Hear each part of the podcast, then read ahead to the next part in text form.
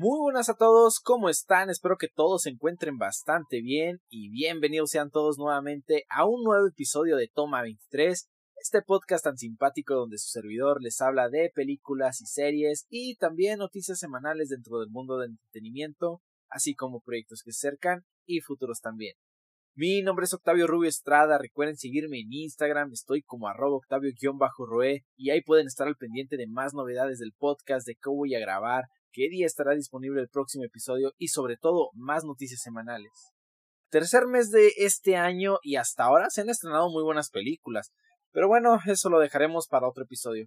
Miércoles 8 de marzo fue un día muy importante. Claro, se estrenó Scream 6 y debo decir que estuvo buenísima, la disfruté y pues bueno, aquí este episodio, mi opinión de Scream 6. Esta película es es buena, digo, no solamente es buena, de verdad es genial. El motivo de este nuevo Ghostface pienso yo que es muy justificable.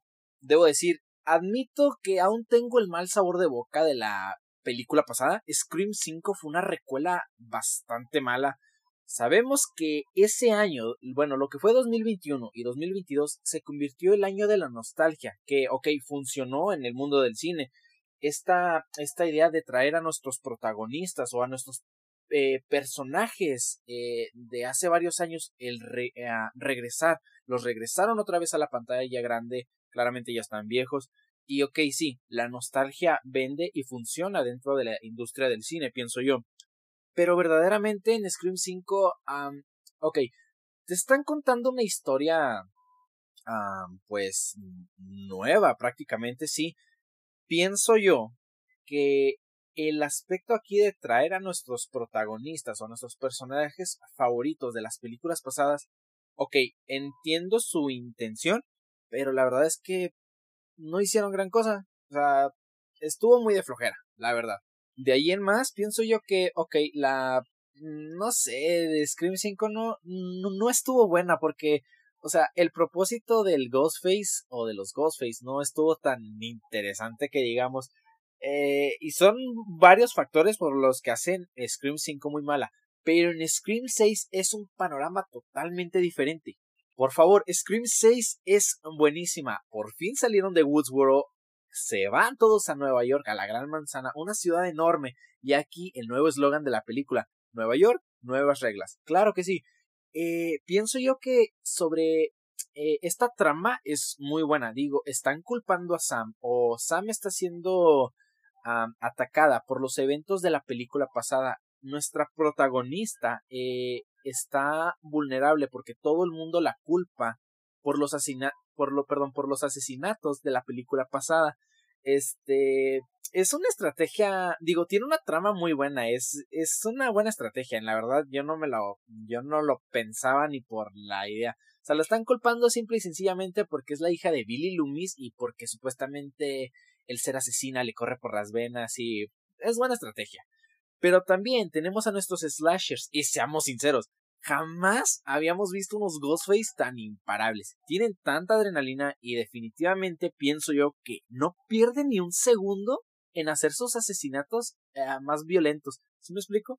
O sea, ya no es la típica puñalada clásica que pues a la que estamos acostumbrados, ¿verdad?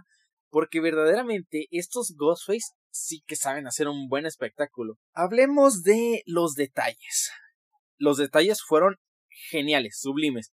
En esta película nos cuentan con demasiados detalles. Se dice que a veces menos es más y estoy de acuerdo, sí.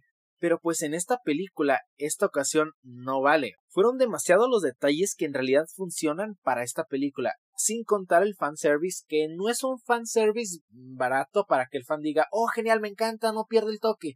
No, o sea, todo esto es inteligente porque va acorde a la trama, va acorde con el argumento y ok, tiene varios detalles de las películas anteriores que no molestan, sino que va al acorde del acontecimiento. Los detalles son maravillosos, desde las máscaras, disfraces, cuchillos, outfits de las víctimas y de los asesinos e incluso artefactos de las víctimas que usaron para tratar de defenderse tenemos este maldito sartén, hasta un televisor que posiblemente haya rematado a Stu, no lo sabemos, pero bueno, estos detalles son increíbles y literal están desde el principio hasta el final, desde el clásico soundtrack Red hasta los créditos con su fuente o tipo de letra al presentar a cada actor y a su personaje. Y pienso yo que en realidad fue fantástico y lo disfruté. Que bueno, tal vez no muchos lo notaron y estuve leyendo por ahí que es verdad que este tipo de, de detalles nos trae una pequeña nostalgia que, pues bueno, como dije, puede vender más. Y esto, todo esto, es lo que hace eh, esta película tan maravillosa. Los personajes, pienso yo que están bien. Karen Barrera es eh, espectacular como actriz y una fanger que se la rifó totalmente.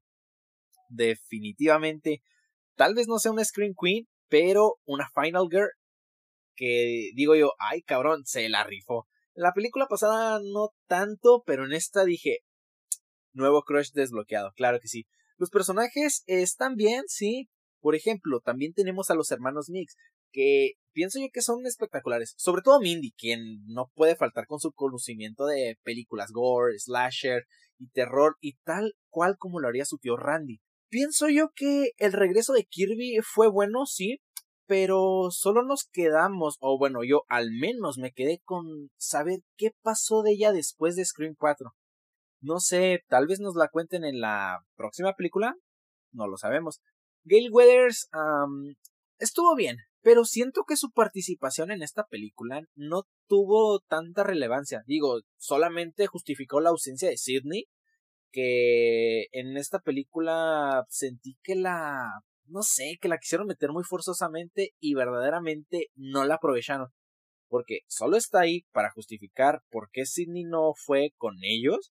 Eh, descubrió que el disque altar, que bueno, todo fue un plan. Y tal y cual como en la cuarta película terminó apuñalada, pero bueno, gracias a Diosito sigue viva. Ah, Gina Ortega.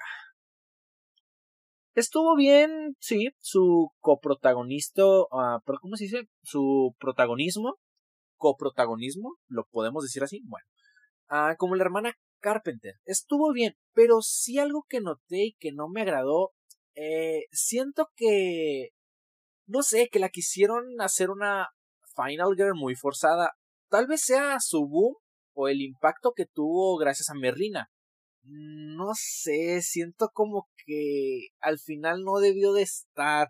O sea, sí, pero eh, es que estuvo bien raro. Porque digo, no tengo nada en contra de Gina Ortega. Para mí es una excelente actriz, es genial, honestamente me encanta su trabajo, pero seamos sinceros, recibió una puñalada casi al final por la espalda y sigue de pie huyendo de Ghostface. Eh, dirían ustedes, ok, bueno, está, tiene la adrenalina, ahorita no se siente, pero todo esto para después al final, recibir otra puñalada en el estómago y sigue de pie como si nada. O sea, ¿qué onda? Ahí no es culpa de la actriz. Estoy culpando a los guionistas o al quien escribió, lo que sea. Este, digo, en las, en las películas anteriores, las víctimas fueron apuñaladas y, ok, sí, huyeron eh, o trataron de escapar, pero les costó trabajo porque, pues, tuvieron que actuar bien de, ah, no manches, estoy eh, me acaban de apuñalar, estoy batallando para caminar, pero pues tengo que huir, pero pues no huyeron, si me explico. Este, tenemos este dilema que también quieren hacer a Gina Ortega, una Scream Queen, tipo Jamie Lee Curtis con toda la saga de, de Halloween, pero honestamente siento que eh, aún le falta mucho, le falta mucha trayectoria todavía, porque varias personas dicen que es muy pronto, y sí, eh, tal vez pueda ser una Final Girl de una película tal cual, pero que sea una Screen Queen de una saga todavía es muy pronto, pero claro, yo pienso que sí lo puede lograr. Es una excelente actriz.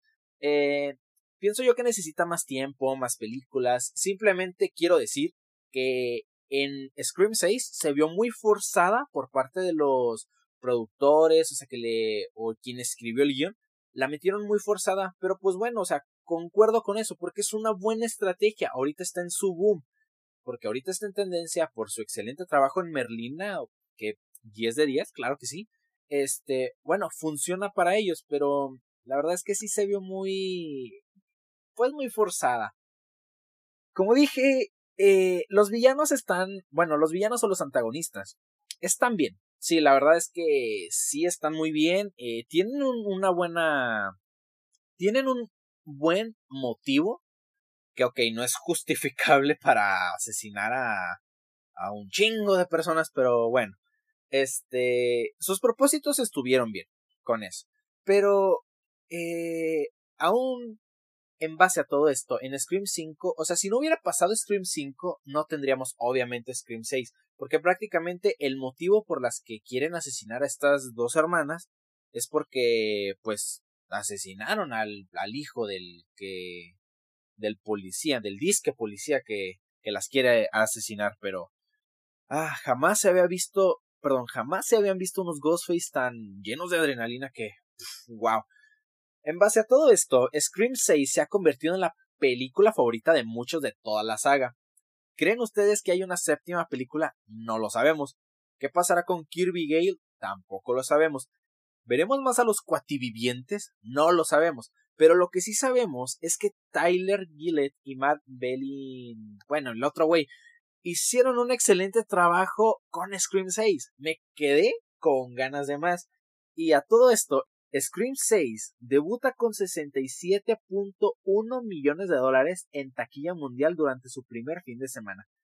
Se ha convertido en el mayor debut por una película de Scream. Es la película más taquillera de toda la saga de Scream. Mi calificación para Scream 6 es de 4 estrellas. Estuvo muy buena película, me encantó. ¿Se convirtió en mi favorita de Scream? Mm, no lo creo.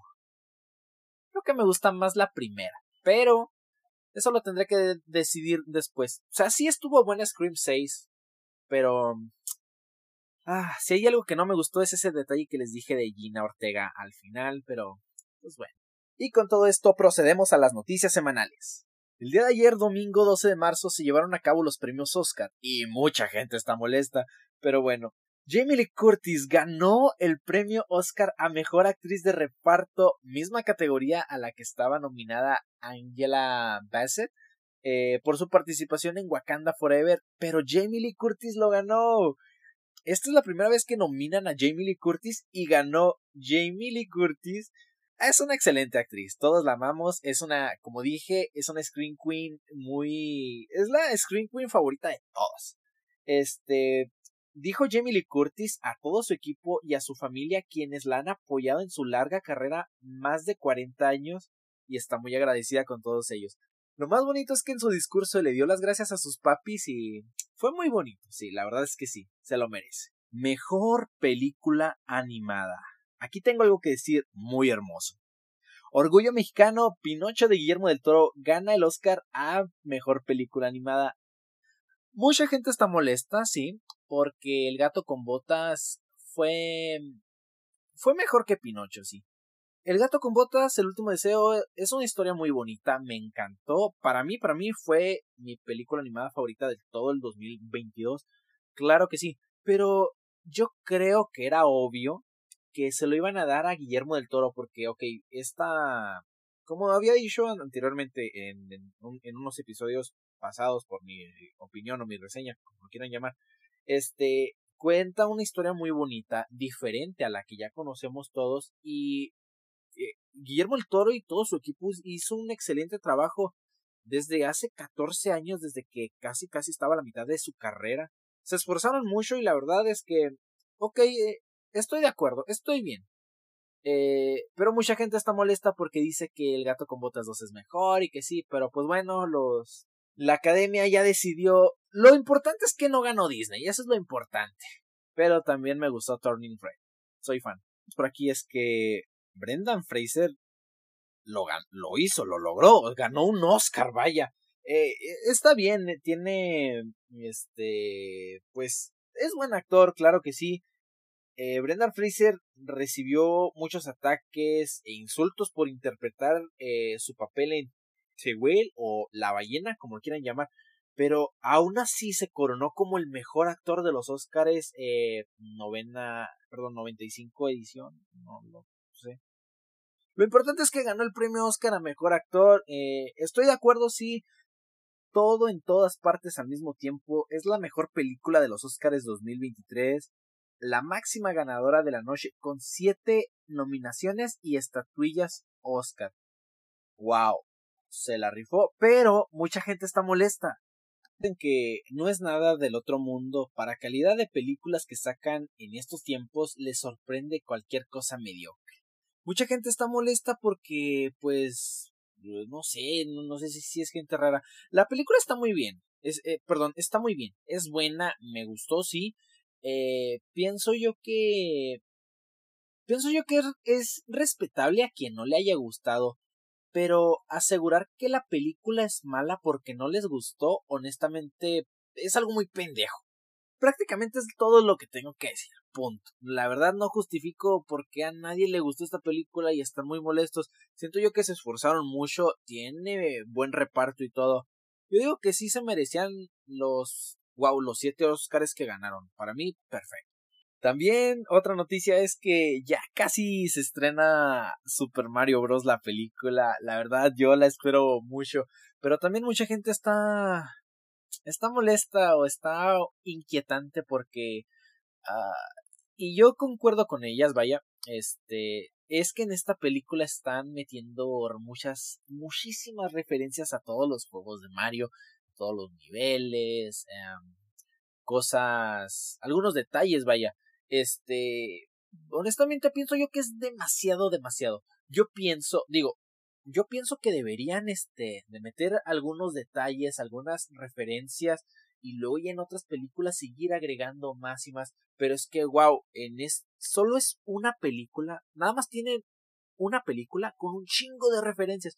Pero bueno, yo casi estoy seguro que nos va a encantar esta película. Y me gusta la idea de ver a Peach, este, wow, um, independiente, valiente, y muchos están molestos porque dicen, no, se supone que Peach debería de estar en el, el, en el castillo de Bowser tal cual y como es, que sea la damisela en peligro. No, no, no, no, no, no, no. Concuerdo en esto, en que Peach debe ser valiente, debe ser poderosa. A mí me gusta mucho esta idea. Y la idea que pongan a Luigi prácticamente ya como la damisela en peligro, pues está bien, está bien. Aunque varios dicen que Luigi al tener muchísimo miedo, supuestamente, supuestamente habrá una secuela o un spin-off de Luigi's Mansion. No lo sabemos aún, pero yo casi estoy seguro que Super Mario Bros. va a estar nominada como mejor película del 2023. ¿Qué dicen ustedes? Y por último, solo tengo una cosa que decir de los premios Óscares a mejor maquillaje. Yo pienso que The Whale no debió ganar el Oscar a mejor maquillaje lo debió ganar Batman. Punto. Y bueno, esa fue mi opinión de Scream 6 y las noticias semanales de este episodio. Quiero saber también qué les pareció a ustedes Scream 6 y cuál es su película favorita de toda la saga de Scream. Recuerden que pueden encontrar este podcast disponible en Spotify, Anchor y Apple Podcasts. Ah, no, perdón, noticias. Anchor se convierte en Spotify para podcasters. Esa es otra noticia semanal. Mi nombre es Octavio Rubio Estrada. Recuerden que me pueden encontrar en Instagram como arroba Octavio-Rue. Muchas gracias por escuchar Toma 23. Yo soy Octavio Rubio Estrada y corte.